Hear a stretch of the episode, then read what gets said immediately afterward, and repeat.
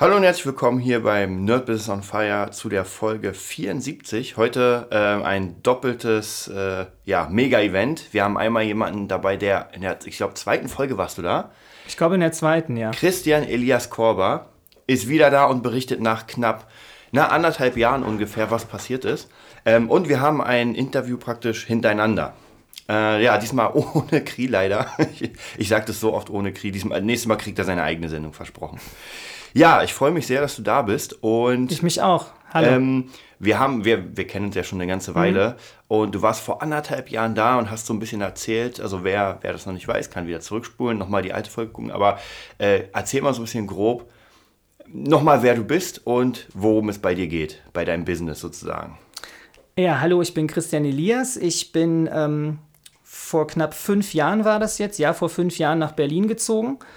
Und ähm, ich habe erst Soziologie studiert in Frankfurt und hatte aber dann, trotzdem ich dann schon Ü30 war, äh, den Wunsch, doch ähm, auf die Bühne zu gehen und primär vor die Kamera zu gehen, als Schauspieler anzutreten.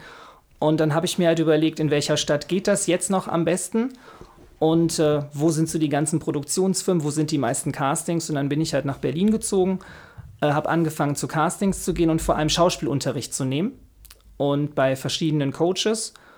Und äh, habe dann angefangen, ähm, äh, eigene Theater-Performances zu machen. Also ich habe eine Lieblingsband, die gibt es nicht mehr, aber trotzdem ist es heute immer noch meine Lieblingsband, wird auch immer meine Lieblingsband bleiben. Das ist Rosenstolz. Kennt ja wahrscheinlich der ein oder andere.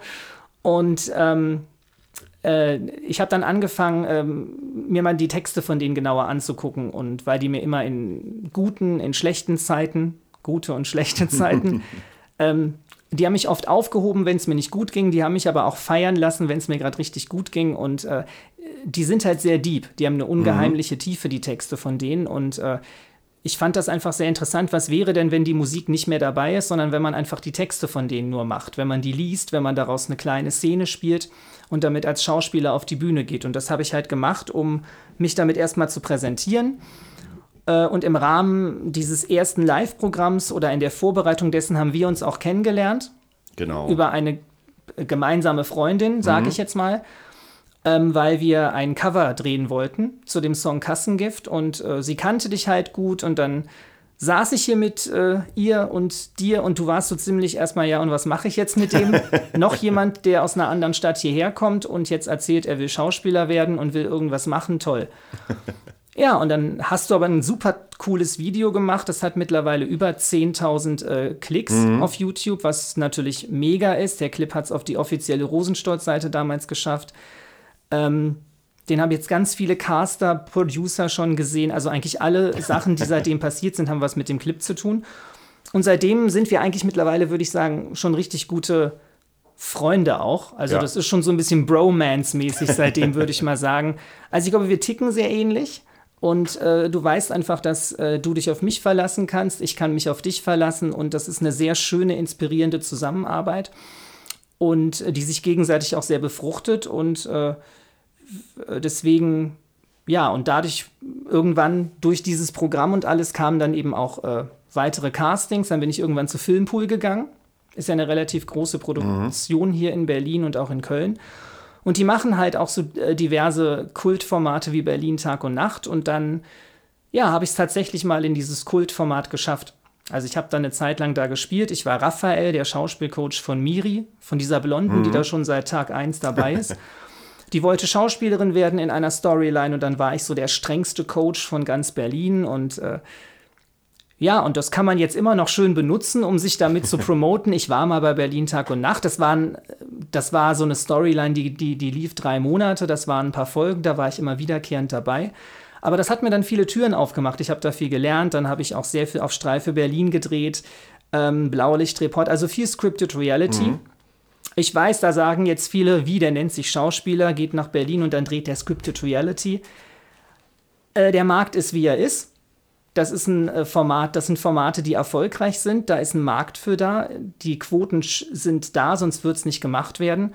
Und ich finde, man äh, lernt da sehr viel. Also ich meine, ich bin nach Berlin gekommen und habe gesagt, ähm, hier bin ich, ich möchte gesehen werden und dann muss ich ja auch was haben, was ich äh, für ein Demo-Tape habe, was ich Leuten zeigen mhm. kann. Ich kann jetzt zu keinem Regisseur und zu keinem äh, Producer gehen und zu keinem Caster oder auch zu dir nicht. Ne? Und wenn ich dann sage, ich will mal mit dir arbeiten und dann ist da nichts, dann guckst du dir was an, was hast du denn gemacht? Äh, ja, nichts, war noch nichts ja, Passendes es, da. Ist tatsächlich schwierig. Also immer, wenn Leute zu mir kommen und sagen, ja, ich würde gerne mal das machen, das, das, das, ich würde mal mit dir arbeiten und dann frage ich natürlich immer, ja, schick mal eine Demo, weil man muss ja irgendwas mhm. hören, irgendwas sehen. Und wenn die dann nichts haben, ähm, dann frage ich mich schon, wenn es zum Beispiel, mal eine Sängerin, die schon seit zehn Jahren singt, ja, und dann sage ich mir, du hast nichts. Naja. Was hast du die letzten zehn Jahre gemacht? Genau, ne? genau, was hast du die letzten zehn Und das tatsächlich, wenn du dann mit den Leuten anfängst zu arbeiten, merkst du ganz schnell, warum sie nichts haben. Es äh, gibt diverse Gründe, aber du merkst halt ganz schnell, warum nicht. Entweder äh, kann es sein, dass die einfach zu extrem darauf sind, alles perfektionistisch zu machen, äh, oder, oder sind ganz unzuverlässig. Also da gibt es tausend und einen Grund, warum es nicht so ist. Bei dir war es anders. Bei dir, dass darüber werden wir auch reden, dass dein äh, Weg einfach komplett ein anderer war, dass du wirklich durchziehst, durchgezogen hast, alles Mögliche mitnimmst, was ich wirklich, da muss ich wirklich sagen, Respekt. Also gerade in der Schauspielbranche, auch in der Musikbranche, gibt es ja Leute, die siehst du so jede, jede halbe Jahre mal bei Facebook, die auf einmal eine neue Band suchen. Ja? Und die jede halbe mhm. Jahre mal. Und nicht ein Projekt irgendwie wirklich durchziehen oder irgendwas machen. Ähm, und da merke ich, du bist ja immer da. Du bist eigentlich, du, du wirst immer mehr so ein stetiger Fels. Und ähm, da wollte ich noch mal einhaken kurz zu diesem Scripted Reality. Ähm, ja, das stimmt immer wieder, wenn ich mit Leuten rede und sage, ey, ich kenne jemanden von Berlin Tag und Nacht und so weiter, dann ist so, mm, naja. Aber diesen Leuten würde ich mal empfehlen, die Geschichte von Christoph Waltz zu, zu hören, denn was der schon alles gemacht hat. Und dann kam Tarantino und jetzt ist er Megastar. Ähm, und nicht andersrum. Deswegen, ähm, man vergisst immer wieder, dass jeder klein angefangen hat. Und wie du schon sag, gerade sagst, je nachdem, wie der Markt ist, muss man sich erstmal hochkämpfen. Ja, es geht nicht von null auf, äh, auf gleich zu äh, James Cameron zu gehen oder, mhm. ähm, oder Roland Emmerich und sagen, ey, ich will mal hier in deinem Film mitspielen. Das dauert einfach. Und deswegen, das finde ich, ist eine Sache bei dir, die wirklich, die du komplett durchziehst. Und ja, ich würde sagen, wir, wir gucken uns mal an, was, was seitdem, das war ja praktisch der mhm. Blick, was so war und was ist jetzt passiert, so, so in der ganzen Zeit. Du hast ja gesagt, du hast ganz viel Berlin ähm, auf Streife gedreht. Ich habe das recht oft drehen dürfen, also jetzt innerhalb der letzten anderthalb Jahre eigentlich. Mhm. Also war ich da insgesamt ähm, fünfmal dabei. Das ist für so ein Format viel, weil ähm, es da immer auch so eine Regelung von dem Sender gibt, dass, mhm. also eigentlich ist das ja alles re yeah. real. Das heißt, die Leute draußen, der etwas vielleicht auch dumme Zuschauer, mhm. soll natürlich nicht merken, dass das ja doch Schauspieler und Darsteller sind. Die mhm. sollen natürlich denken, da wird gerade ein Typ verhaftet. Ja. Also ist natürlich klar, wenn die mich da jetzt jeden Tag sehen, also mhm. das versteht dann auch irgendwann der Dümmste, da kann jetzt was nicht stimmen. Deswegen gibt es da halt so die Regel, dass du nicht zu oft da auftauchen ja. darfst. Insofern war ich aber im Maße dessen, wie es möglich war, sehr oft da. Ähm, jetzt Freitag, also morgen, Mhm. Äh, ähm, jetzt habe ich ja verraten, dass wir am Donnerstag aufzeichnen. Dabei erzählst du ja immer, es wäre live. Ja, es, es, es, war schon, weil wir eigentlich mal, nee, wir zeichnen ja immer eigentlich am, mit, am Dienstag auf mhm. und wir bringen auch am Dienstag raus. Also mhm. wir, wir sind sozusagen, jetzt, jetzt sind wir schon in der Zukunft und sprechen über die Vergangenheit. ja. Wie dem auch sei, wir sitzen hier und zeichnen das gerade auf. Genau. Und ähm, morgen drehe ich ähm, zum letzten Mal auf Streife Berlin, mhm. weil das Format, also die Produktion wird eingestellt. Ähm, aber die äh, Caster dort, also ich hatte da ein sehr hohes Ranking. Also es ist bei Filmpool so, dass du äh, ein Ranking von den Regisseuren bekommst. Mhm. Also die schreiben nach jedem deiner Drehs da rein, warst du pünktlich, wie hast du dich deinen Kollegen gegenüber verhalten, ähm, konntest du das spielen, konntest du das nicht spielen. Äh, und ich hatte da halt ein sehr hohes Ranking. Also die haben mir das jetzt auch immer wieder gesagt, du bist ein Top-Darsteller, geh deinen Weg weiter, äh, nimm weiter Unterricht, versuch noch größer zu werden, du kannst wirklich mhm. was. Und ich habe mich da auch wirklich nochmal dafür bedankt, dass ich da so wachsen durfte. Das werden jetzt viele draußen halt nicht verstehen, die gucken sich das dann an und sagen, wie kann man da wachsen? Aber mhm. für mich ist es einfach so, ich durfte da, um jetzt mal bei Auf Streife Berlin zu bleiben, in der ersten Folge war ich ein Stalker also da, da war ich quasi so ein bisschen verschroben, verlieb mich in so ein Mädel und äh, dring dann als Paketbote verkleidet in ihre Wohnung ein. In der zweiten Folge bin ich der Nerd, der äh, zu Hause sich Pornos anguckt und dann eine große lebensechte Liebespuppe zu Hause hat und dann ähm, in Verdacht gerät, eigentlich gerade eine Frau zu schlagen und mhm. in Wirklichkeit schlage ich meine Puppe. In der anderen Folge ähm, ähm, quasi bin ich dann so der junge Familienvater, der rausgeschmissen wird und ähm, dann halt total ausrastet, weil er jetzt nicht mehr weiß, wie er die, die Hypothek zahlen soll. Jetzt, äh, gerade gestern lief eine Folge, da war ich dann total auf Drogen. Da konnte ich mich mal richtig ausleben. Jetzt mhm. in der nächsten Folge gibt es auch noch mal was ganz Schönes, aber mal was ganz Ruhiges, was Sachtes, aber darf ich ja noch nicht sagen, es ist ja noch nicht gedreht. ähm, und insofern, ich habe da wirklich viel gelernt. Und der Vorteil ist bei diesen Formaten, du hast meistens nur ein, ein One-Take. Mhm. Also du kriegst einfach nur ein Skript, da steht drin, was da passieren mhm. soll. Das wird in einem Briefing vorher durchgesprochen und dann wird es gemacht und wenn dann nicht total was schief geht, dann muss es sogar nach einem Mal schon genommen werden. Also es gibt in dem Sinne keinen Text, den du lernst, sondern den musst du dann sozusagen spezifisch auf die Szene gerade jetzt erfinden. Genau, du musst alles aus deinem Bauch heraus improvisieren und das Also eigentlich so wie Improvisationstheater. Ja, hm. und das schult unheimlich, weil du da wirklich, ähm, gerade wenn du keinen Text hast, an dem du dich festhalten hm. kannst, musst du wirklich ganz massiv hundertprozentig bei der Sache sein. Du musst das total fühlen, was da mhm. passieren soll weil du aus dem Bauch heraus so, wie wir beide jetzt hier miteinander ja. reden, muss ich mir dann in dem Moment überlegen, was würde ich jetzt machen. Und der ganze Text, alles, was ich dann da sage, kommt in dem Moment nur aus mir. Mhm. Und das ist nochmal eine ganz andere Herausforderung, dann hast du keine Zeit, weil du drehst nicht in Studios, sondern die mieten sich Wohnungen. Mhm. Das heißt, du drehst in irgendeinem Motiv und das Motiv ist für zwei Stunden gemietet. Mhm. Jede Stunde kostet verdammt viel Geld. Mhm. Das heißt also, wenn die hängen, dann sind die alle nicht mehr freundlich. Das heißt, du hast Zeitdruck ohne Ende, es muss sofort funktionieren. Und äh, das heißt, du lernst eine unheimliche Disziplin. Wenn du sie vorher nicht gehabt hast, dann lernst du beim, bei, bei solchen Produktionen äh, zu funktionieren. Du lernst pünktlich zu sein. Mhm. Ähm, du musst zuverlässig sein, äh, du musst, du lernst, dass du eine unheimliche Fitness brauchst, weil schon die kleinste Erkältung mhm. stört da unheimlich. Ja. Weil, guck mal, ich meine, du wirst da verkabelt, die Leute angeln dich, das heißt angeln, die stehen mhm. da mit so einem großen Mikro und dann laufen die dir hinterher. Du hast, äh, die, die, die pudern dich ab, da stehen tausend Leute um dich rum, da ist schon jede kleine Erkältung, wenn du dann da stehst und dann hast du tausend Leute um dich rum. Ja. Oder mit der Stimme, dann, äh, also das, das, ich habe da sehr, sehr viel gelernt. Vor allem ist es auch gut, um sich auszuprobieren. Also ich bin ja wirklich nach Berlin gezogen und habe gesagt, ich will das machen. Ich will vor der Kamera stehen, ich will Schauspieler mhm. sein. Aber natürlich kann man das auch sagen und wenn man es dann in der Realität macht, merkt man, oh Gott, ich kann das gar nicht. Mir liegt ja. es nicht oder so. Und da ist natürlich solche Formate auch gut weil die noch nicht auf so einem hohen Niveau sind, dass du jetzt gleich richtig eine millionenteure Produktion zerstörst. Aber du kannst dich da halt gut ausprobieren und du merkst mhm. halt, kann ich das wirklich? Also ist das für mich zu anstrengend? Schaffe ich das körperlich? Gehe ich darin auf? Funktioniere ich? Ja. Und ich habe mir von jedem Regisseur, von jedem Caster ein Feedback geholt, gefragt, was habt ihr gesehen? Hat euch das gefallen? Und ich habe eine unheimliche Demut dafür, dass ich das machen darf. Mhm. Und äh, das, weil ich das immer wollte. Und äh, ich habe irgendwann mal zu meiner Mutter gesagt, als kleines Kind, das erzählt sie mir heute noch. Wir haben zusammen Fernsehen geguckt und dann habe ich gesagt, Mama, ich werde irgendwann mal im Fernsehen stattfinden und da wird ein Senderlogo sein. Und meine Mutter, ja, komm. Ne, weil die, meine Mutter ist Bankkauffrau, die, ne, weil die war immer so, ja, komm, ne, bleib, mal, bleib mal gechillt. Und jetzt, dass das wirklich passiert ist und nicht nur einmal, sondern ja. mehrfach, das das ist eine unheimlich ein tolles Gefühl. Also das, das, das würde auch, wenn ich jetzt ganz was anderes machen wollen würde, mhm. es ist ein unheimlich tolles Gefühl, wenn du was geschaffen hast. Also, also wenn du was geschafft hast, was du dir vorgenommen hast. Mhm. Wenn du jetzt eine Vision gehabt hast, wirklich. Es gibt ja ganz viele Bekannte, die das immer erzählen. Ich hatte eine Vision. Ja. Ich hatte die Vision, das zu machen. Also das ist kein, auch keine Spinnerei. Ich kann das wirklich aus Erfahrung sagen. Ähm, du musst wirklich ähm, richtig dafür brennen, du musst das wollen. Aber du lernst halt auch sehr viel, wenn du solche Formate dann machst. Das ist halt einfach, man sagt immer, Lehrjahre sind keine Herrenjahre. Ja? ja. Das ist einfach meine Schule. Das mhm. ist parallel zu meinem professionellen Schauspielunterricht das beste, also ich meine, das ist das beste Schauspielcoaching, improvisieren zu mhm. müssen und sofort funktionieren zu müssen. Du bist in der TV-Produktion drin.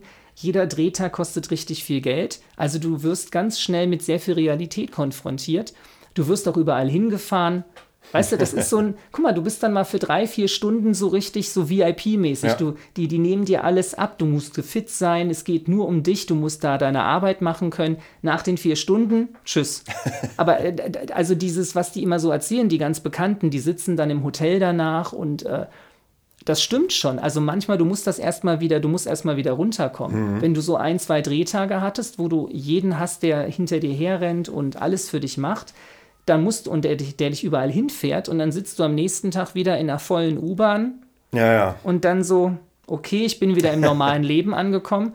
Aber das ist ein unheimlich schönes Gefühl, wenn man das geschafft hat. Und ich finde auch, dass mein Selbstbewusstsein auch im Privatleben dadurch mhm. völlig anders geworden ist. Ich kann ganz anders jetzt auf Leute zugehen. Ich weiß mittlerweile, also ich hatte auch immer mal so ein bisschen so, was jeder mal hat. Man denkt mal, man sieht nicht gut genug aus, man möchte die und die Muskeln haben und sucht sich dann Vorbilder, mhm. dann hat man das nicht und dann denkt man, ich sehe nicht gut genug aus oder das ist nicht gut.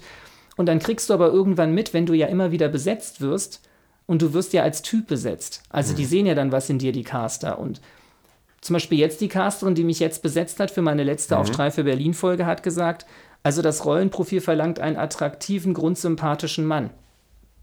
Weißt ah. du, das ist schon ein schönes Kompliment, ja. wenn du dann besetzt wirst. Auf jeden Fall. Wenn dir das dann so gesagt wird von einer Frau. Also bei mir jetzt sowieso, weil ich bin ja schwul und dann mhm. ist das, ich sehe mich ja ganz anders in der Richtung. Also was meine Wirkung auf Frauen mhm. angeht, sehe ich mich ja anders, weil das für mich ja nicht so wichtig ist.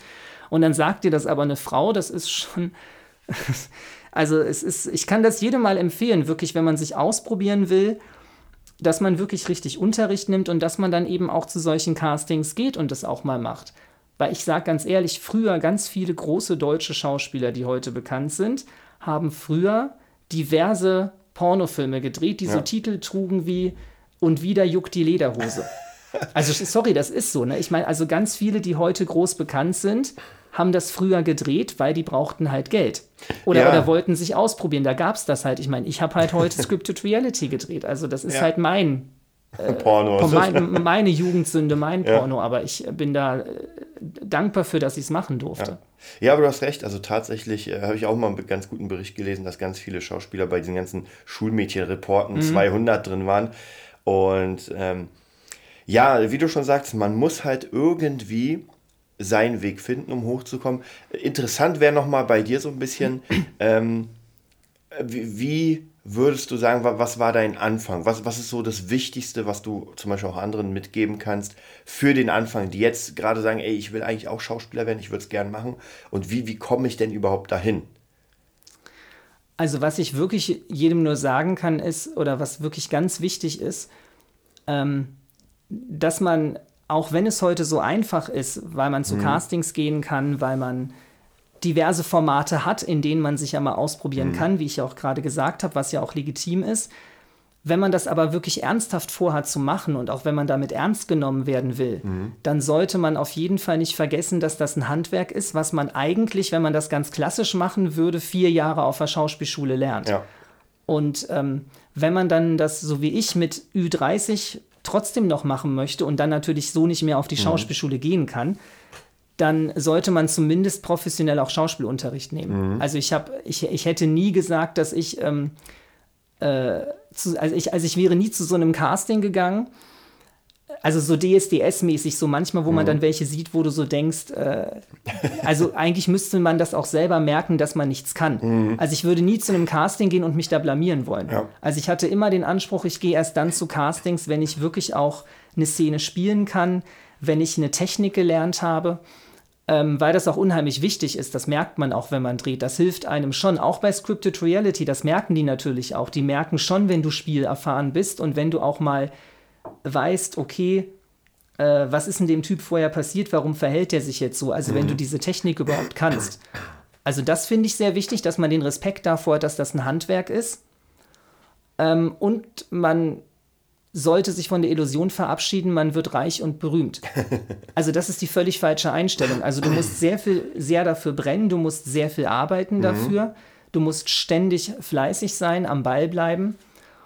Und wirklich auch alles, was sich dann ergibt, sollte man dann auch machen. Man sollte sich dann auch eigentlich nicht dafür zu schade sein, eben auch mal Sachen zu drehen, wo man vielleicht sagt, das ist jetzt nicht die beste Qualität. Also mhm. gerade so ein Scripted Reality Format oder die Real Formate. Das ist aber eine Möglichkeit, um da reinzukommen. Also gerade wenn man jetzt ähm, schon ein bisschen älter ist mhm. und vielleicht dann das nochmal machen will. Ich finde, du hast was ganz Interessantes gesagt, und zwar dieses äh, reich und berühmt. Man hat ja, es ist unfassbar, weil ähm, ich glaube aber, diese Wirkung wird niemals weggehen. Man hat ja immer das Gefühl, dass mhm. Musiker und Schauspieler deswegen, weil sie diesen Fame haben, weil sie nach außen hin äh, repräsentieren, alle unfassbar reich und berühmt sind. Berühmt ja, weil sonst wären sie ja nicht draußen. Aber Kohle ist tatsächlich, also ähm, wenn man berühmt und reich werden will, dann sollte, oder besser, wenn man reich werden sollte, dann sollte man tatsächlich irgendwas mit äh, Bank machen oder mit Öl oder sowas oder Immobilien. Aber ich glaube, diese Kunst, die wir beide machen, mhm. Ähm, man muss dafür brennen, sonst äh, wird es schwer. Also nur aus diesem Grund, ich will Kohle machen, mit, mit Schauspielerei mhm. oder Musik anzufangen, das finde ich auch ganz, ganz problematisch, weil da ist erstmal jahrelang überhaupt keine Kohle. Ja, und ich finde, du brauchst auch, also es ist wirklich ein Traumberuf, wenn man das machen darf. Mhm. Ich bin da sehr dankbar für. Ich bereue das auch nicht, dass ich diesen Weg jetzt auch gehe und mittlerweile ja komplett freiberuflich mhm. bin.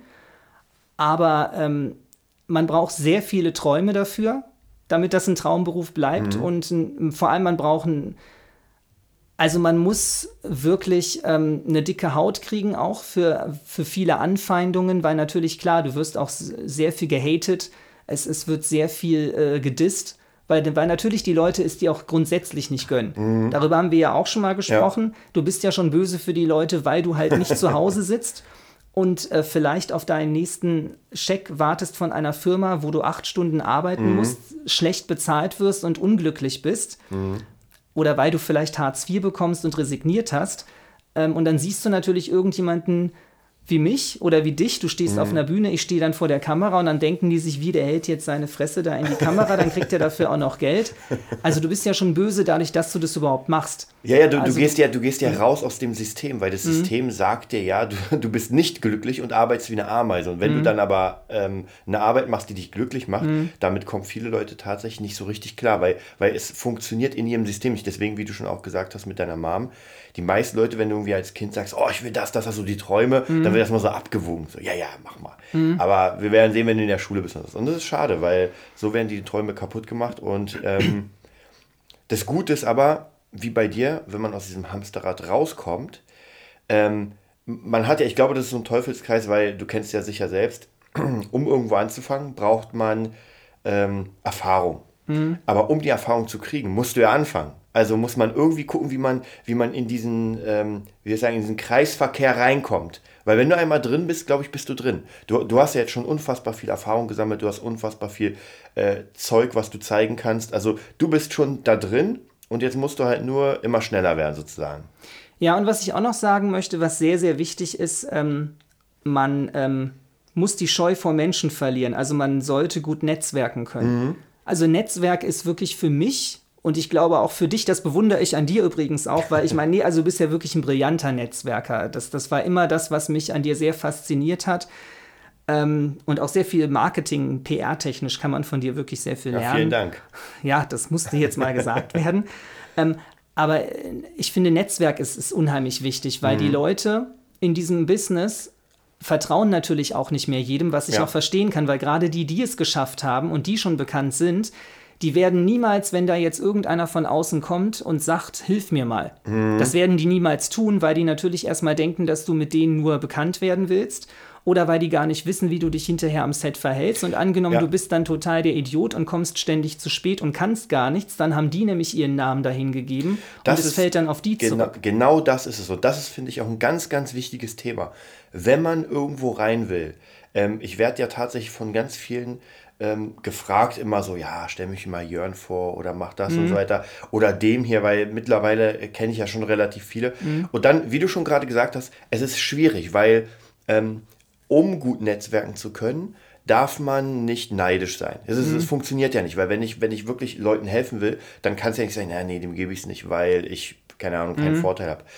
Aber auf der anderen Seite musst du, wie du schon gerade gesagt hast, gucken, wie verhält sich diese Person. Wenn ich mhm. dich zum Beispiel nehme, mal ähm, ich habe hier einen fetten Dreh und da wird nochmal, weiß nicht, äh, wir nehmen mal Walking Death oder so und irgendjemand wird gesucht und ich überlege mir und mich fragt jemand, ey, hast du jemanden? Und ich denke mir so, okay, ja, da ist natürlich Christian.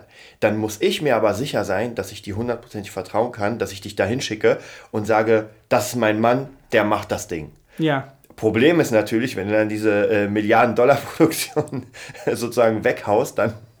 Dann hast du halt bei denen auch keinen naja, genau, Status ich, mehr. Und das, und das finde ich ist mhm. das ganz, ganz problematische. Äh, was du gerade gesagt hast, mhm. und da, also ist, da, da gibt es kein, kein richtig und kein falsch. Das muss man einfach ausprobieren. Man muss viel mit den Menschen arbeiten, wie wir ja zum mhm. Beispiel einfach viel gearbeitet haben, viel erschaffen haben und dann einfach sicher sein, dass wirklich die Person ihre Leistung abliefert oder zumindest, wenn sie es nicht schafft, ist es kein Problem, wenn man merkt, das ist mir zu hoch. Dass man sich aber dann so verhält, ähm, mhm. dass man ganz offen sagt, ey Leute, sorry, aber das kriege ich nicht hin. Ja, hatte ja auch ein paar Aufträge, wo ich gesagt habe, ey Leute, in der kurzen Zeit kann ich mir jetzt nicht drauf schaffen, ihr müsst jemand anders nehmen. Mhm. Ey, dann ist es überhaupt kein Problem. Schlimm ist es nur, wenn man dann auf Biegen und Brechen versucht, es trotzdem hinzukriegen und einfach nicht hundertprozentig Leistung bringt, weil einfach mhm. gewisse äh, Assets fehlen. Dann wird es problematisch. Ja, und äh, ich habe zum Beispiel auch, ähm, wo wir gerade beim Thema Netzwerken mhm. sind, ich habe auf meinem Weg, ähm, seitdem wir das letzte Mal gesprochen haben, ist ja einiges passiert. Mhm. Ich habe halt auch eine Musik- und Filmjournalistin kennengelernt aus LA und Berlin. Die wohnt jetzt mittlerweile in Berlin und war aber vorher auch in LA lange Zeit. Und ähm, wir haben uns witzigerweise auf so einer, ähm, auf einer Record-Release-Party zur Filmmusik von einem Film kennengelernt von Peter Plate, mhm. wo wir wieder beim Thema Rosenstolz sind, weil ich werde halt sehr oft immer noch eingeladen zu so Events von denen und stehe dann auf der Gästeliste. Und das ist halt das Schöne, weil man sich da halt mal was ja. aufgebaut hat. Da gehört man so wie zur Familie mhm. eigentlich. Und da habe ich halt damals diese Journalistin Melly kennengelernt. Und äh, dann habe ich halt auch gleich mich mit ihr irgendwie verstanden. Wir haben uns da unterhalten. Dann habe ich ihr gesagt, wer ich bin. Dann ähm, haben wir uns connected über Facebook. Ich habe ihr unseren Kassengift-Clip mhm. geschickt so als erstes, den, weil den haue ich immer als erstes raus, damit die Leute sehen, ja, der hat auch wirklich schon was gemacht. Ja. Und der kommt auch komischerweise immer gut an. Und äh, ähm, Melly ist halt so, ähm, wir haben uns halt irgendwann erstmal kennengelernt, ausgetestet, ob wir auf einer Wellenlänge sind und dann hat sie mich irgendwann mal mitgenommen. Also als, weil die ist halt oft dann auch Reporterin am Red Carpet, am roten mhm. Teppich. Und dann hat sie mich irgendwann mal mitgenommen. Und dann stand ich wirklich mal da, wo ich immer stehen wollte. Nicht auf dem roten Teppich, aber am roten Teppich. Ja. Quasi an ihrer Seite, so richtig hautnah dran, mhm. mitten in dieser Welt, in die ich immer wollte. Und dann durfte ich auch mit auf die Party danach gehen, weil sie mir meistens immer die Sachen organisiert, wo ich dann auch mit auf die Partys gehen kann, mhm. damit ich halt netzwerken kann. Und das hat sie jetzt ja auch schon mehrfach gemacht, bei größeren Preisverleihungen auch. Und äh, da waren wir dann auch schon im Theater des Westens zusammen und haben dann bis morgens um 4 Uhr noch mit den letzten wirklich richtigen Hartgesottenen noch gefeiert und ähm, das würde sie ja auch nicht machen, mich da mhm. mehrfach mit hinnehmen, weil die geht ja als Journalistin dahin. Ne? Das heißt also, die fliegt sofort aus dem Verteiler, wenn ich mich da ja, wie ja. so ein was weiß ich mhm. präsentiere. Und das ist halt wichtig, wenn du wirklich Netzwerken willst, dann musst du dich einfach auch benehmen können. Ja. Du musst wirklich, wenn du da jemanden gefunden hast, der dir wirklich helfen möchte, der dich halt auch mal mitnimmt, dann solltest du diese Person auch um Gottes Willen nicht enttäuschen, sondern solltest demütig dafür sein, dass du jetzt die Chance hast, auf so einer Party zu netzwerken, weil das ist mir nämlich auch aufgefallen, wenn du als Fan draußen auf der Straße jemanden ansprichst. Natürlich kann es sein, dass der gerade gut drauf ist und du ein bisschen mit dem reden kannst, mhm. aber natürlich sind die auch immer, das kann ich auch verstehen, so ein bisschen auf Distanz, weil ja. natürlich bist du Fan in dem Moment, du bist Kunde, mhm. die müssen was erfüllen in dem Moment, du könntest ja schlecht über die schreiben. Mhm im Internet. Und das heißt, du, du kannst da nie mit denen so reden wie auf so einer Party, weil wenn du auf so einer Party eingeladen bist, von irgendeiner Verleihung, dann fragt dich auch keiner mehr, wer du bist. Ja. Du bist dann da, du hast dein Bändchen, du kriegst mhm. deine Freigetränke und dann stehst du halt da an der Bar neben ne, XY, neben Matthias Schweighöfer mhm. oder so und dann redet er halt mit dir. Ja. Und dann kannst du natürlich auch mal in dem Gespräch irgendwann mal so sagen, wer du bist und würdest du dir von mir mal was angucken. Und das ist so mein Weg. Und dadurch habe ich jetzt in der letzten Zeit sehr, sehr viele schon relativ, also doch auch bekannte Leute kennenlernen dürfen. Und mittlerweile, also auch Kostja Ullmann zum Beispiel, mhm. habe ich schon ganz oft jetzt getroffen. Also mittlerweile begrüßen wir uns per Handschlag, wenn wir ja. uns sehen, unterhalten uns immer so ein bisschen, machen auch immer Fotos zusammen. Ähm, und das ist ein ganz tolles Gefühl jetzt, also was in der Zeit jetzt schon passiert ist. Mhm. Und da werden jetzt natürlich auch wieder ganz viele kritische Leute sagen, weil ich habe halt so ein paar Nachbarn, die so sind, ne? ja, und verdienst du jetzt damit Geld, dass du da jemanden kennenlernst? Ich so, nein, natürlich nicht heute an dem Tag. Aber natürlich heißt das, je öfter ich da zu sehen bin, je öfter die mich da realisieren, dann merken die natürlich, der ist ja ständig auf diesen Partys. Dann ja. fragen die sich natürlich auch, wer ist das? Warum ist denn der da? Der ja. muss ja irgendwie hierher kommen. Ja. Und dann kommt das natürlich schon, dass dann irgendwann du mal den richtigen triffst ich habe da jetzt auch schon Regisseure kennengelernt, die mich jetzt auch dadurch schon auf dem Schirm haben mhm. und die sich sogar auch diese Scripted Reality Sachen angucken und äh, wirklich sehen, ja, du kannst spielen. Also die schalten dann auch weg, dass das so ein Format ja. ist. Die sehen einfach nur was, mich machst, ja. und sehen, was ich mache. Und das ist unheimlich wichtig. Und dafür ist, bin ich, deswegen bin ich sehr, sehr dankbar, was gerade alles mhm. passiert. Was ganz interessant ist, was du erwähnt hast, ist dieses, ähm, dass die Leute immer, die Kritiker, das verdienst denn schon damit Geld. Das ist mhm. so, äh, ich glaube. Die messen auch, das immer daran, ne? Also genau, genau, die messen es an Geld. Das ist, es geht nicht darum, hast du Spaß dabei, ist es cool da zu sein, sondern mhm. wie viel Kohle gibt das? Ähm, ich würde sagen, oder Kri würde wahrscheinlich sagen, das ist so ein altes äh, Bauerndenken, mhm. dass man immer nur Kohle, Kohle, Kohle. Ähm, tatsächlich musste ich das ja, ähm, war ja bei mir auch so. Ja, man ist Musiker, und oh, verdienst denn schon Geld und so weiter. Mittlerweile habe ich gemerkt, ähm, dass bei gewissen Investitionen, die ich mache, spielt mhm. Geld keine Rolle mehr, weil ähm, du kannst nicht auf jeden Cent schauen irgendwann, ja. Wenn du irgendwie gerade werbetechnisch was machst und irgendwie 1000 Euro in Werbung raushaust und nicht weißt, ob das was bringt oder nicht, dann geht dir ein Urlaub flöten, ja. Da würden manche Leute die Hände zusammenschlagen und sagen, oh mein Gott. Äh, aber darum geht es ja nicht. Und ich glaube auch, umso mehr Spaß man hat, die Kohle kommt irgendwann von alleine. Ja, dann hast du hier einen Job, dann aus diesem Job, Job ergeben sich zwei weitere Jobs und so weiter. Und dann guckst du gar nicht auf dein Konto, weil es eh prall gefüllt. Mhm. Ja, und dann, wie gesagt, geht es darum, ähm, das ist auch so eine Sache, die, die finde ich, müssen viele Menschen ablegen einfach. Dieses sture auf, diesen, auf dieses Geld schauen, entweder auf dieses, ähm, sage ich mal, auf die Zahlen auf dem Bildschirm oder dieses Stück Papier, was eigentlich keinen Wert hat. Ja, das ist, darum geht es ja nicht. Aber wir werden halt immer mehr dazu reduziert, so wie viel Kohle, oder du kennst ja auch sicher, je nachdem, wie viel Kohle man hat, ähm, wird man auch anders angesehen. Mhm. Ja, aber hier geht es eigentlich tatsächlich um Leistung und deine Leistung ist ja in dem Sinne, ähm, du machst es ja genau richtig, du gibst eine Leistung, spielst irgendwo und das reinvestierst du ja in weiteren Unterricht. Ja. Jetzt natürlich auch in andere Sachen, aber es ist jetzt so der Kreislauf. Mhm. Ja, man wird immer besser, kriegt dann neue Jobs. Mit diesen neuen Jobs kriegt man mehr Kohle, nimmt sich noch besseren Unterricht und so weiter und so weiter. Und das ist halt so eine Spirale, die einfach unaufhörlich nach oben geht, ähm, was eigentlich ganz cool ist. Und dann logischerweise wird man eingeladen auf diese Partys, lernt die Größeren kennen ähm, und wer weiß. Also ich habe zum Beispiel auch eine Freundin, eine Bekannte, die spielt öfter mal bei, ähm, äh, bei Schweighöfer mit, weil mhm. sie seine Nanny ist. Ja, die wird dann einfach mhm. besetzt. Ja, ist meine Nanny, komme ich gut klar mit. Hier hast du eine Mini-Rolle. Mhm. Äh, mega cool. Also ja, vor allem, das ist natürlich auch wieder so eine Geschichte, wo wir vorhin schon mal das hatten mit Vertrauen. Ja, der genau. weiß natürlich, das ist seine Nanny, der weiß genau, dass er ihr hundertprozentig vertrauen kann, ja. weil sonst wird er ihr seine Kinder nicht genau. anvertrauen. genau. Also kann er sie natürlich auch für einen Film besetzen, ja. weil der weiß, wie sie funktioniert. Genau. Weil bei so einer Produktion kannst du dir halt nicht irgendjemanden leisten, der morgens äh, sturzbesoffen und zugekokst nicht aus dem Bett kommt. Ja. Weißt du, das, guck mal, das ist wie bei uns. Wir hatten heute auch einen Termin, wann zeichnen wir auf? wenn ich hier nicht auftauchen würde, dann bist du irgendwann auch mal an dem Punkt und sagst, ja, dann äh, lass es halt. Das, das, ist halt unprofessionell. Das, das ist auch ist eine ganz wichtige Sache für alle, die uns zuhören und irgendwie auch ihr eigenes Business haben. Habe ich schon öfter erlebt. Man verabredet sich mit Menschen. Ich nehme mir Zeit dafür. Und die Zeit, ich könnte die Zeit ja anders ja, verwalten. Natürlich. Genau. Aber ich nehme die Zeit, weil ich auch Lust darauf habe, logischerweise. Und dann kommt die Person nicht. Ja. und hat, meldet sich nicht. Ja, vor allem, das hat für mich dann auch was mit, das hat auch was mit Respekt zu tun, genau. gegenseitig. Dass man, ähm, also selbst wenn wir uns noch nicht so gut kennen würden und nicht schon jetzt sagen würden, das ist schon eigentlich eine Freundschaft mhm. irgendwo, ähm, also das hat einfach was für mich mit Respekt zu tun, wenn jemand mir die Chance gibt, dass ich mich hier ja auch präsentieren kann und da vielleicht auch meine Reichweite mit steigern kann, ja. indem ich hier sitze und mit dir rede. Weil du hast ja auch den einen oder anderen Zuhörer. Ne? Dann ähm, hat das einfach was mit Respekt zu tun, dass ich dann auch äh, diese Chance auch nutze und das dann nicht mit Füßen trete, weil äh, dann, ähm, weißt du, das macht mhm. man halt einfach nicht. Auf jeden Fall. Also das finde ich, ich habe damals in der Schule, gab es ja immer so äh, Punkte für Zuverlässigkeit. Mhm.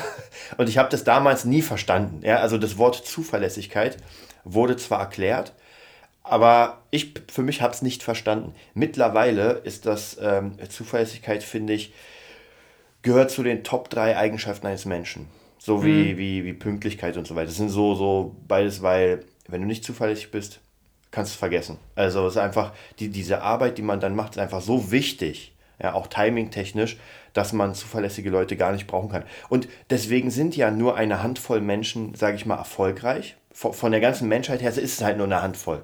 Mhm. Und die anderen nicht. Und die, die gerne erfolgreich wären, Ja, bei denen kann man ganz klar sagen, ey, zieht euch einfach die Eigenschaften der Erfolgreichen rein. Ja, und das ist einfach Zuverlässigkeit, das ist, wie du zum Beispiel Weiterbildung, also der Drang, der Hang zur Weiterbildung. Wenn man irgendwie sowas wie Schauspielerei machen will und keine Lust auf Unterricht hat, dann ist irgendwie, dann funktioniert was nicht. Ja, weil Unterricht ist ja die Weiterentwicklung. Man wird ja besser, um besser zu spielen. Ja, das ist ja wie jetzt, wenn jemand sagt, er, er möchte gerne Gitarre spielen, aber hat aber keine Lust, Unterricht zu Genau. nehmen. Das dann, dann, dann, dann ist für mich so die Frage, ja, aber du musst doch das richtig lernen. Ja, Das hat doch, ich meine, also dann gehe ich doch darin auch auf, wenn ich das machen will. das ist es. Und ja. wenn ich das dann irgendwie sage, ja, aber jetzt investieren, Arbeit Mhm. will ich darin nicht, ich will nur mal auf der Bühne stehen und dabei gut aussehen, dann ist das halt die völlig falsche Einstellung. Genau, dann, mich. dann, dann ist es, finde ich, so eine Art, man könnte es Hobby-Einstellung nennen. Ja, man will halt ein bisschen klimpern, man will ein bisschen schauspielern, man will so ein bisschen, aber es ist, hat nichts mit Professionalität zu tun. Mhm. Genau. Ja, dann erzähl mal, ähm, ganz wichtig, wa- was sind denn jetzt so die, die Auskünfte, also praktisch Zukunftssachen? Du hast ja gesagt, es gibt unfassbar viel. Und dann würde ich sagen, Ja, was, also was jetzt definitiv für mich ansteht, ist, ähm, ich äh, möchte jetzt damit, also ich, äh, also ich schreibe gerade sehr viele äh, Managementagenturen Mhm. an. Also ich habe ja so eine People-Agentur, die mich jetzt ja länger, also in der ich jetzt länger schon in Mhm. der Kartei bin, also eine People-Agentur, um das kurz zu erklären für die Leute, die Mhm. das nicht wissen. Die vermitteln halt einfach Werbegesichter. Also die sehen dich halt und finden dich dann gut oder nicht. Und dann nehmen die dich halt in die Kartei auf und schicken dich zu Castings für Werbung. Das ist schön und gut. Vor allem ist Werbung immer so ein Jackpot, weil das viel Geld bringt, Ja. wenn es klappt. Aber die machen für dich sonst nichts. Also die bauen dich nicht auf, die ähm, machen ri- nicht richtig dein Management. Und ich will jetzt, möchte jetzt größer werden. Ich habe jetzt, denke ich, in diesen anderthalb, in dieser ganzen Zeit viel gelernt und habe vieles, was im Rahmen meiner eigenen Initiative möglich war, jetzt geschaffen. Aber ähm, ich kann halt nicht alles nur über Netzwerk und über eben diese Pro ähm, ähm, Formate machen. Ich habe jetzt schon vor, irgendwann auch mal auf der Kinoleinwand stattzufinden. Äh, oder ich würde gerne auch richtig in die Moderation gehen, eine eigene Sendung moderieren, vielleicht auch im Radio äh, oder synchronisieren. Und da fängt es dann eben an, oder Influencer vielleicht auch. Also ich habe so viele Ideen, dass ich da, auch gerade weil ich auch so viel erlebt habe, dass ich, denke ich, Leuten damit auch was geben könnte, in, wenn ich über diese Sachen rede. Und dafür braucht man halt wirklich einen Manager. Also Ja. richtig eine Agentur, die dich von Anfang an aufbaut, die dich positioniert, die mit dir zusammen so einen Weg geht. Wo gehst du hin? In welche Sendungen schicken wir dich? Auf welche Partys schicken wir dich, damit du bekannt wirst? Und jetzt, wo ich schon so viel gemacht habe, traue ich mich halt auch sehr, also größere Agenturen und bekanntere Manager anzuschreiben, die halt in ihrem Portfolio durchaus auch den ein oder anderen Bekannten haben, den man jeden Tag sieht. Weil ich meine, ich habe jetzt was geleistet. Also ich, ich bin ja so die Desiree Nick-Fan. Und Desiree Nick neigt ja immer dazu, wenn die Leute kennenlernen, zu fragen, was hast du denn geleistet? Woher kann ich dich kennen? Wieso bist du in diesem Format? Und ich habe jetzt was geleistet. Ich meine, ich hatte die Vision stattzufinden. Ich habe jetzt mehrfach schon stattgefunden in Produktionen. Ich habe jetzt seit fünf Jahren fleißig an mir gearbeitet und ich denke, ähm, ich kann jetzt ruhigen Gewissens äh, Agenturen anschreiben und sagen, ich würde gerne jetzt einen anderen Weg gehen, wollt ihr mich vertreten? Ich meine, klar, da kann natürlich auch viel Negatives zurückkommen, da kann kommen, nee, wollen wir nicht oder wir möchten niemanden aufbauen. Dann ist es aber so, dann geht es weiter. Ja. Dann kommt irgendeine Agentur, wird kommen, irgendein Manager wird kommen, der passt, mit dem man diesen Weg gehen kann, da bin ich sicher. Ähm, dann werde ich mir jetzt auch einen Personal Trainer nehmen, weil ich jetzt doch auch so ein bisschen dann doch Bizeps und sowas aufbauen möchte, weil ich glaube, dass es auch nicht schaden kann, so ein bisschen Ja. muskulöser zu sein und ich das auch eigentlich immer ganz toll finde, wenn ich muskulöse trainierte Männer sehe. Also dachte ich, mache ich das jetzt mal, weil Fitness sowieso auch sehr wichtig ist und ich Ja. denke, also auch unter dieser Prämisse hätte ich, also werde ich das jetzt auch machen und ähm, dann habe ich auch schon so einen neuen Coach, mit dem ich so ein bisschen gesprochen habe. Den habe ich nämlich kennengelernt. Jetzt kommen wir wieder zu Rosenstolz. Peter Plate macht jetzt momentan eine Musical-Version von Romeo und Julia, die den Untertitel Liebe ist alles trägt. Und da hat quasi er zusammen mit seinem Ex-Freund ähm, die ganzen, also einfach moderne Pop-Songs geschrieben, die halt die Geschichte von Romeo und Julia erzählen. Und das soll halt demnächst richtig groß als Musical auch touren und alles. Und da durfte ich halt äh, zu diesem ersten Reading kommen. Da war auch wieder sowas, wo sie halt ausgewählte Freunde, Fans etc. eingeladen haben. Das war jetzt vor zwei, drei Wochen und da habe ich halt auch einen äh, Musical-Darsteller gehabt, der hat mich sofort berührt ohne Ende, die Stimme, die Präsenz. Mit dem habe ich dann auch genetzwerkt, den habe ich hinterher angesprochen. dass ich das ganz toll fand. Dann habe ich mit ihm bei Facebook geschrieben und wir sind jetzt so verblieben, weil der ist nicht aus Berlin. Mhm. Wenn er aber das nächste Mal hierher kommt, dass wir uns dann mal treffen, dass man dann mal guckt, ob das passen könnte oder nicht. Das ist auch wieder dieses Netzwerken, ja. was ich damit meine, weil der hat halt jetzt gesehen, okay, ähm, der will wirklich mit mir arbeiten. Das ist nicht irgend so ein Spinner, der jetzt Fan ist, sondern mhm. der, der, der, der sucht wirklich jemanden, der mit ihm arbeitet. Und äh, das, also das ist so, da sind jetzt einige Dinge in der Richtung. Also würdest du tatsächlich sagen, es hört sich ja immer an so, ähm, dass es wirklich wichtig ist, schon Content zu haben, den man präsentieren kann. Gerade wenn man Leute äh, anspricht, die, die einen gar nicht kennt, die ja schon so ein bisschen höher sind und man zu denen geht und sagt, ey, ich würde gern mit dir arbeiten oder irgendwie Einflüsse von dir. Und diese Leute wollen ja wahrscheinlich auch gucken, wer du bist, ob du nicht ein Spinner bist oder. Ja, ich kann ja nur von mir auch ausgehen und von meinen Erfahrungen auch. Mhm. Also ich persönlich, wenn mich jetzt jemand anschreibt über Facebook, mhm. ich bin ja sehr offen dafür, weil ich meine, sonst dürfte ich Social Media nicht, ja. ja nicht nutzen. Also ich kann ja nicht sagen, ich, äh, ich verstehe halt immer die Leute nicht, die sagen, ich will nicht angeschrieben werden von Leuten, ja. die ich nicht kenne. Dann ja. brauche ich auch nicht zu Facebook zu gehen. Ähm, weil Facebook ist ein sehr gutes Netzwerk eigentlich, mhm. das man gut nutzen kann. Und wenn mich jetzt jemand anschreiben würde und würde mir jetzt so ganz offen sagen, ähm, ich würde gerne mit dir arbeiten, ich finde das gut, was du machst, mhm. dann würde ich mir natürlich schon mal angucken, okay, dann würde ich dem bei Facebook mir mal das Profil angucken und dann mhm. würde ich natürlich schon mal gucken, ja, hat der eigentlich schon mal irgendwas gemacht? Gibt es ein Video von dem bei YouTube? Finde ich irgendwelche Interviews, mhm. Berichte über den oder ist das jetzt irgend so ein Freak? Natürlich würde ich, also finde ich das insofern wichtig, dass ich da ähm, nicht ankomme wie so ein Stalker, dass die nicht denken, das ist jetzt irgend so ein Spinner, mhm. sondern dass die schon merken, okay, nee, der will wirklich arbeiten, der will wirklich Input von ja. mir mitnehmen äh, und der kann mir vielleicht auch einen ganz anderen Input auch zurückgeben. Weil da geht es auch nicht erst wieder gleich nur um Geld. Da geht es mhm. auch erstmal mehr um den Aspekt, dass man überhaupt die Vision hat, mit jemandem zu arbeiten und das jemandem zu sagen. Mhm. Und deswegen äh, finde ich das äh, sehr wichtig. Und äh, was ich auch noch sagen wollte zu der Zukunftsplanung, das darf ich ja sagen. Ne? Also ich habe ja so einen äh, Song geschrieben aus einer Zeit, wo es mir nicht so gut ging. Mhm. Da habe ich mir halt mal was von der Seele geschrieben, der heißt Ich bleibe hier. Und äh, ich hatte ja so den Wunsch, dass das mal ein Song wird. Und ähm, du arbeitest ja gerade mit mhm. deinem Team an einer äh, professionellen Produktion mit einem Demo-Tape und ähm, ja, vielleicht singt das ja irgendwann mal jemand Bekanntes, ich werde daran arbeiten, ich habe da so eine Wunschvorstellung und wenn das so klappt, dann ist das finanziell schön für mich, wenn das so klappt und äh, das ist äh, das ist auch noch was, finde ich, das ist ganz wichtig. Man sollte mehrere Standbeine sich aufbauen in dem Bereich. Also du solltest nicht vielleicht nur als Schauspieler unterwegs sein, sondern wenn du merkst, du kannst auch gut schreiben, dann solltest du vielleicht auch mal schreiben. Mhm. Oder eben auch synchronisieren, moderieren, dass du wirklich alles, was du kannst, auch in die Waagschale wirfst, falls es mal in dem einen nicht mehr läuft. Also angenommen, du kriegst keine Rollen oder es läuft nicht so gut, dann kannst du immer noch synchronisieren und kannst davon dann deine Miete zahlen. Oder du kannst dann auch schreiben. Das kannst du vielleicht auch mal machen, wenn es dir mal körperlich gerade nicht so gut geht, weil du dafür auch zu Hause bist und nirgendwo hingehen musst. Also ich finde, das ist auch wichtig. Wenn man Freiberufler ist, sollte man halt versuchen, alles in die Waagschale zu werfen, wo man denkt, dass man das auch gut kann. Und auf, dass es einem auch Spaß macht. Auf jeden Fall. Also das ähm, würde ich so auch unterschreiben, weil man ja doch, man hat ja mal mehrere Talente. Und ganz oft, ich habe es zum Beispiel gemerkt, bei mir war es ja, ich habe mit Gitarre angefangen, da vorher nichts mit Musik zu tun gehabt. Und aus diesem einen praktisch Wunsch oder Traum entsteht ja mehr. Man, man, bleibt ja nicht nur bei der Gitarre, sondern irgendwann fängt man ja mit Menschen zu arbeiten, mit Bands, irgendwas aufzunehmen. Dann kann es sein, dass man vielleicht ähm, selbst mal was aufnehmen will, also mhm. lernt man das Mixing, lernt man vielleicht den Bass einspielen und mehrere Instrumente und irgendwann geht das immer weiter auseinander. Also deswegen finde ich auch ganz wichtig, was du gesagt hast, dass man guckt, dass man vielleicht nicht nur diesen einen Bereich durchzieht, sondern auch mal guckt, okay, was kann man aus diesen Bereichen splitten? Und wie mhm. du schon gesagt hast, so Moderation ist relativ nah, äh, Synchronisation, Texte schreiben, vielleicht eigene Ideen für, für, weiß nicht, Serien oder was weiß ich.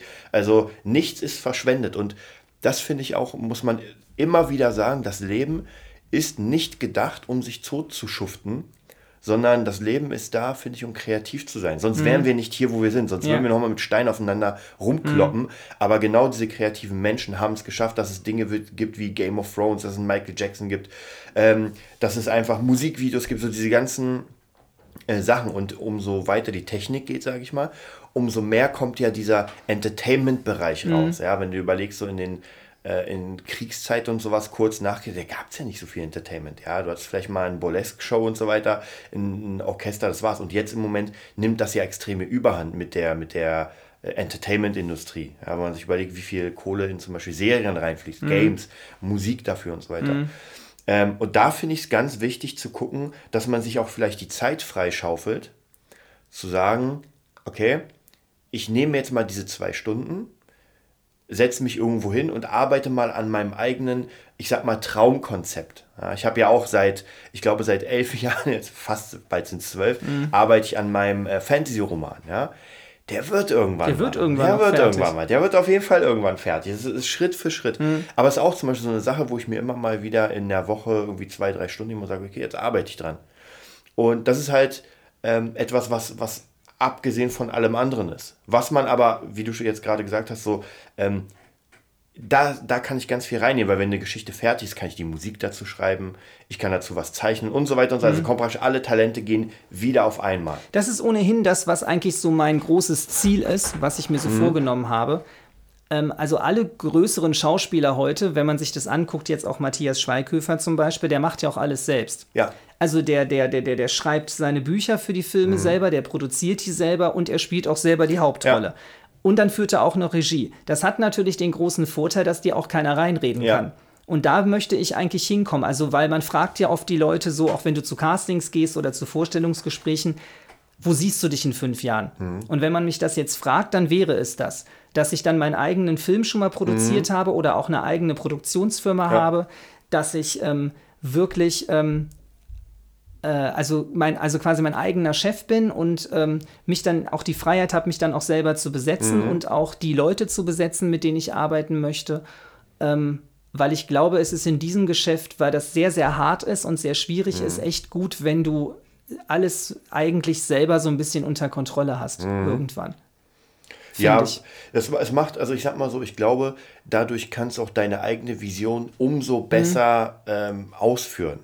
Weil, mhm. wie du schon sagtest, dann redet dir keiner rein. Ich sag mal so, gut, die Kameraarbeit wird Schweighöfer wahrscheinlich nicht selbst machen. Nein, das meine ich, aber so dieses, ja, ja. So, so, das Drumrum halt, dass du, genau. dass du der kreative Kopf bist, dass du. Genau, die Kernelemente. Dass die, du alles dass du in der hast. Hand halten kannst. Mhm. Das heißt natürlich klar, dass du auch fürs Geld verantwortlich bist selber. Ne? Weil stimmt, wenn du Produzent ja. bist, dann bist du halt auch selbst dafür verantwortlich. Aber ähm, ich finde, das ist ein sehr schöner Weg wenn jemand mhm. den Weg so geht. Ich meine, jetzt singt er ja auch noch, ne? Also mhm. und das nicht mal schlecht. Ich finde das eigentlich, ich finde, also das, was ich bisher gehört habe, hat mir sehr gefallen. Mhm. Und äh, das ist zum Beispiel auch was. Warum soll da, da, da schimpfen jetzt ja auch so viele und lästern und sagen, wieso singt der jetzt? Ich ja, meine, warum ja. soll er es denn nicht machen? Wenn Ey. er das machen möchte, warum soll er denn nicht singen? Ja. Der kann sich halt auch leisten, weil er, aber da kommt auch wieder der Neid durch. Der da Neid, kommt ja. wieder der Neid von den Leuten, die vielleicht versuchen, zu singen und ihre Band nicht nach vorne kriegen. Und dann kommt halt ein Matthias Schweighöfer, ja. der halt schon so viele Follower hat, die natürlich auf die Konzerte gehen und die CDs ja. kaufen. Da ja. kommt dann halt wieder der Neid durch. Mehr ist es halt nicht. Ja, nur da vergisst man natürlich die Neid. Der hat aber auch viel dafür gearbeitet. Das ist es nämlich. Er hat einfach die Vorarbeit geleistet und jetzt kann er sich leisten, äh, zu singen, eigenes Brettspiel zu erfinden, weiß er sich, was mhm. eigenen Club zu gründen. Vor, gibt ja auch ganz viel, also ich hatte mal so in Hollywood, das ist ja gar nicht gäbe, ein, ähm, ich glaube, es war Bruce Willis hat gesungen, äh, Brian Adams hat geschauspielert, gesungen. Also sehr wirklich ganz, ganz viele. Dann Fotografieren Arnold, auch. Brian ja, Adams fotografiert ja. auch viel. In Arnold Schwarzenegger, der hat ja fast bis auf Singen vielleicht alles gemacht. Er hat ja äh, dieses Planet Hollywood damals mitgegründet. Er war ja auch Gouverneur von Der war Gouverneur, hat, ist, ist Immobilienmakler. Ähm, Schauspieler, Mr. Universe, was weiß ich. Also das ist, das ist so eine, so eine Kunstfigur, die praktisch wirklich, wo man sieht, krass. Also wie kann ein Mensch in einem Leben das machen? Aber man darf nicht vergessen, was ganz wichtig ist er hat eine Sache nach der anderen gemacht. Er hat nicht auch erst auf mhm. einmal, sondern erstmal das, dann das und dann das. Da könnte dir Kri stundenlang mhm. über Arnold was erzählen. Er ist ja mega Fan von ihm. Mhm. Ähm, aber ja, genau. Die Österreicher unter sich, die Steiermark unter sich. genau, so sieht es aus, die Österreicher. Ja, aber das ist es, dass man praktisch wirklich eine Sache macht. Man kann ja mit der anderen sozusagen so ein bisschen in der Hinterhand schon mal planen. Ist ja bei mir auch so. Ich habe so viele Projekte, aber gewisse Projekte laufen, da brauche ich nichts mehr machen. Ja, meine Bands, die laufen, da muss ich noch ein bisschen üben, fertig. Mhm. Also ich muss nichts aufbauen. Äh, mein Unterricht, der läuft auch, da muss ich auch nichts machen. Und dann gibt es halt, dann merke ich, dann habe ich jetzt Freizeit und fange an, das nächste Business zu bauen. Ja, und dann kommt das nächste und das nächste und vielleicht äh, keine Ahnung, irgendwann, wenn man, wenn das läuft, überschreibt man es jemandem und sagt, ey, hier, führ das mal weiter, kriegst, weiß nicht, 50 Prozent, ich 50 und fertig. Also ganz wichtige Sache, dass man wirklich ähm, eine Sache nach der anderen macht. Mhm. Und einfach so ein bisschen Zeitmanagement. Dass man merkt, gut, ich habe ein schlechtes Zeitmanagement mittlerweile, aber ähm, auf jeden Fall finde ich es bei dir ganz cool, dass man wirklich auch hier merkt, du warst da, dann kommst du hier hin, dann kommen immer diese Side-Projekte, sag ich mal, wo du sagst, okay, hier kommt ein Musikvideo, hier kommt mal das, da wir machen ja eh relativ mhm. viel auch miteinander. Ja, zum Beispiel letztes Jahr, das siehst du nicht, dass ich das noch vergesse, das sollte man ja vielleicht auch noch erzählen. Ähm, ich hatte ja auch immer mal den Wunsch, in einem richtigen Club zu spielen. Mhm. Das habe ich mir ja auch erfüllt, weil letztes Jahr im Dezember, du warst ja anwesend, genau. du warst ja mein äh, Präsentator, Sponsor, Technik, FOH und alles. Ähm, da habe ich ja Dunkelrot gespielt, das war ja der Titel meines mhm. Live-Programms. Da habe ich ja auch eine Mischung aus Rosenstolz und äh, Gleis 8, also Gleis 8 ist ja die neue Band von Anna, äh, Texten gemacht. Und das habe ich ja auch noch zugunsten der Berliner AIDS-Hilfe gemacht. Ich habe da die AIDS-Hilfe eingeladen, dass die da Spenden sammeln können. Das wurde dann auch richtig groß auch beworben, weil mir da auch eine befreundete PR-Agentin auch, das ist zum Beispiel auch was. Ich kenne halt eine PR-Agentin, mhm. die Sandrina. Das ist ein ganz liebes, eine ganz liebe junge Frau und äh, die folgt mir von Anfang an. Also mhm. seitdem ich angefangen habe, mein Abenteuer, wie ich das immer nenne, zu leben, folgt die mir halt. Und die kommentiert auch ganz oft, äh, ich bin so stolz auf deinen Weg, gib deinen Traum niemals mhm. auf. Und die schreibt mir auch immer, du machst schon viel richtig. Das wird schon bei dir. Mhm. Und ähm, die hat mir dann halt auch geholfen, dass das auch in die Presse kommt. Äh, in, in, also ich meine, dadurch stand ich in der BZ. Ja. Da stand dann Schauspieler Christian Elias Korber. Ähm, äh, spricht beim äh, musikalisch-literarischen Themenabend und wirbt mhm. für Toleranz. Und oben drüber stand dann über die seriöse, ausgebildete Tatort-Schauspielerin Ulrike Volkerts was. Ja. Weißt du, komm, das ist dann schon, wo ich sage, Strike. Ja. Auf jeden äh, Fall. Oder ich hatte dann in der Blue den, den, den Tagestipp. Mhm. Dann hatte ich, äh, also es stand fast in jedem Magazin zumindest als kleiner Tipp mit ja. drin.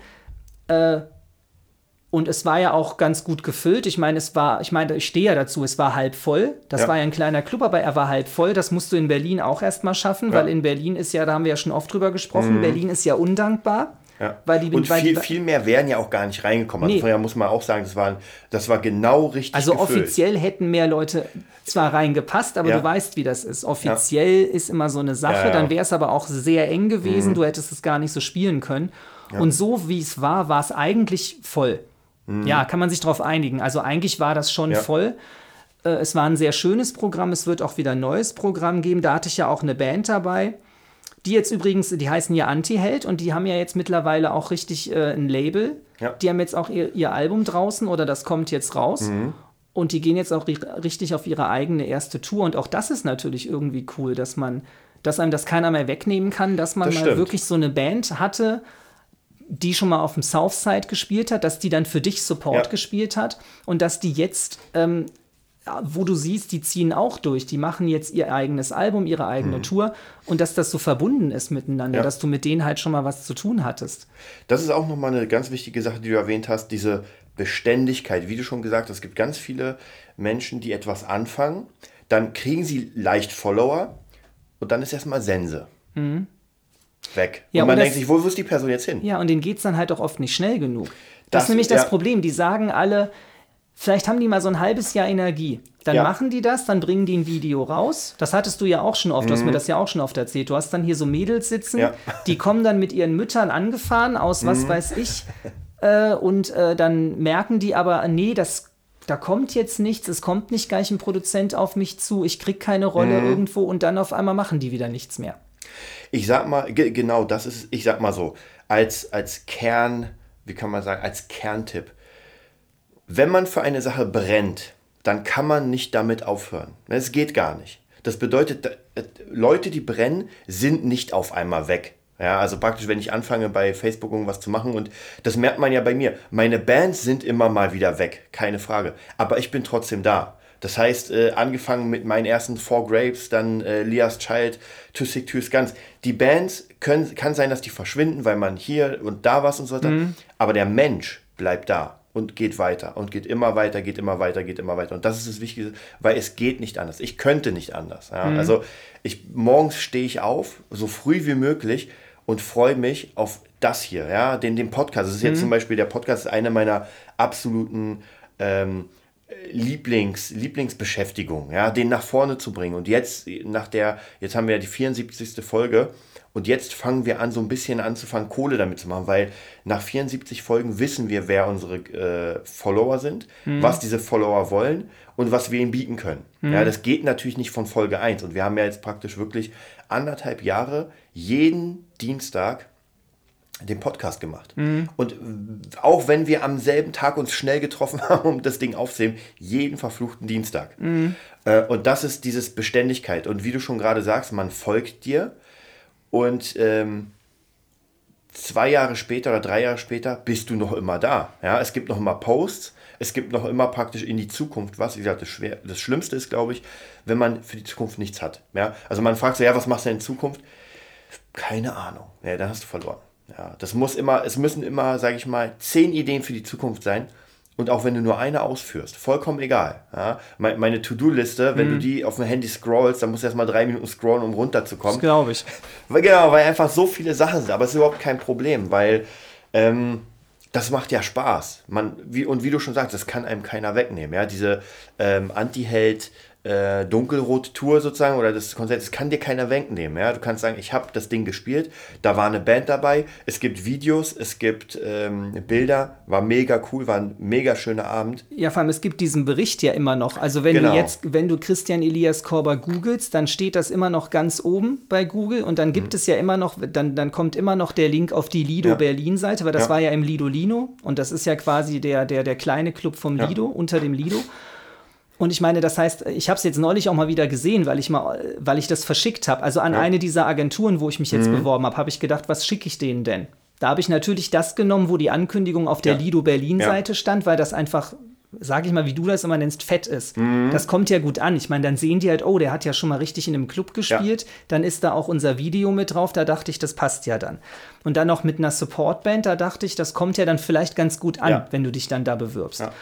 Und äh, ich meine, das kann mir keiner mehr wegnehmen. Und dann hat das Lido, das war ja früher ein Kino. Mhm. Und die haben ja diese, du hast es ja gesehen, die haben ja oben noch so richtig dann in Lettern groß so, also da steht ja auf so einer genau. kleinen Reklame dann immer drauf, wer, wer das spielt. Und dann stand da dunkelrot. Ja. Und das auf so riesengroßen Lettern in Kreuzberg in der Kufri-Straße. Weißt du, und dann das, das, das ist halt ein Moment, das kann dir keiner mehr wegnehmen. Und äh, deswegen, wenn ich mir jetzt überlege, wie das mal angefangen hat mhm. und wo ich jetzt schon angekommen bin, ähm, und was ich noch vorhabe, wenn wir uns jetzt dann irgendwann in anderthalb, in zwei Jahren wieder treffen. Ja. Ähm, wer weiß, was dann passiert ist. Aber ich kann auf jeden Fall sagen, ich werde in zwei Jahren immer noch da sein. Und, ey, und da bin ich mir hundertprozentig sicher.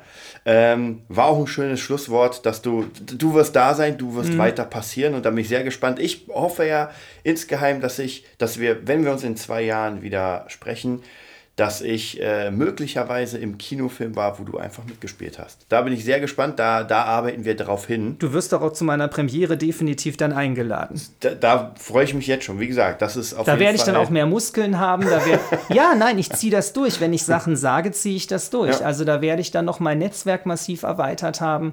Da werde ich dann schon mal in einem Kinofilm gespielt haben. Also da wird, da wird der Song schon draußen sein, den wir ja. gemeinsam produzieren. Wer ja. auch immer den dann singt, ja. das verraten wir heute noch nicht. Aber da wird noch einiges passieren. Ja, das bedeutet ganz wichtig, äh, wer dich weiter verfolgen will, sehen wir auf jeden Fall bei Facebook Christian Elias Korber. Ich hau alle Links sowieso runter. Ja. Und ähm, wir werden auf jeden Fall weiter, weiter in Connection bleiben. Da habe ich auch eh noch ganz, ganz viele Ideen, die man auch für den Nerd-Business machen kann, mhm. weil du ja, in, wie gesagt, der Gast der ersten Stunde bist, ganz viel zu erzählen hast. Vielleicht sogar einfach ähm, ganz viel für Menschen, die denselben Weg gehen wollen, ähnlichen Weg und einfach mit dir vielleicht wirklich direkt sprechen wollen. So gucken, was passiert da. Weil, wie gesagt, mhm. du bist ja, hast ja schon äh, ganz viel gemacht. Es ist da, man, man sieht es und ähm, wenn in zwei, drei Jahren du noch weiter oben bist, ja, dann kann man sagen, ey, du warst hier und hast deinen Weg eigentlich beschrieben. Man braucht ihn nur nachgehen, wenn man so mhm. will. Ja, es ist ein bisschen schwieriger als nur nachgehen, aber ähm, schon, mal, schon mal sich auf den Weg machen ist wichtig. Mhm. Ja, dann danke ich dir, dass du da warst. Ich habe zu danken. Es war mir eine Freude, wie immer. Mir auch und wir sehen uns dann in, hier in zwei Jahren wieder. Hier in zwei Jahren. Tschüss.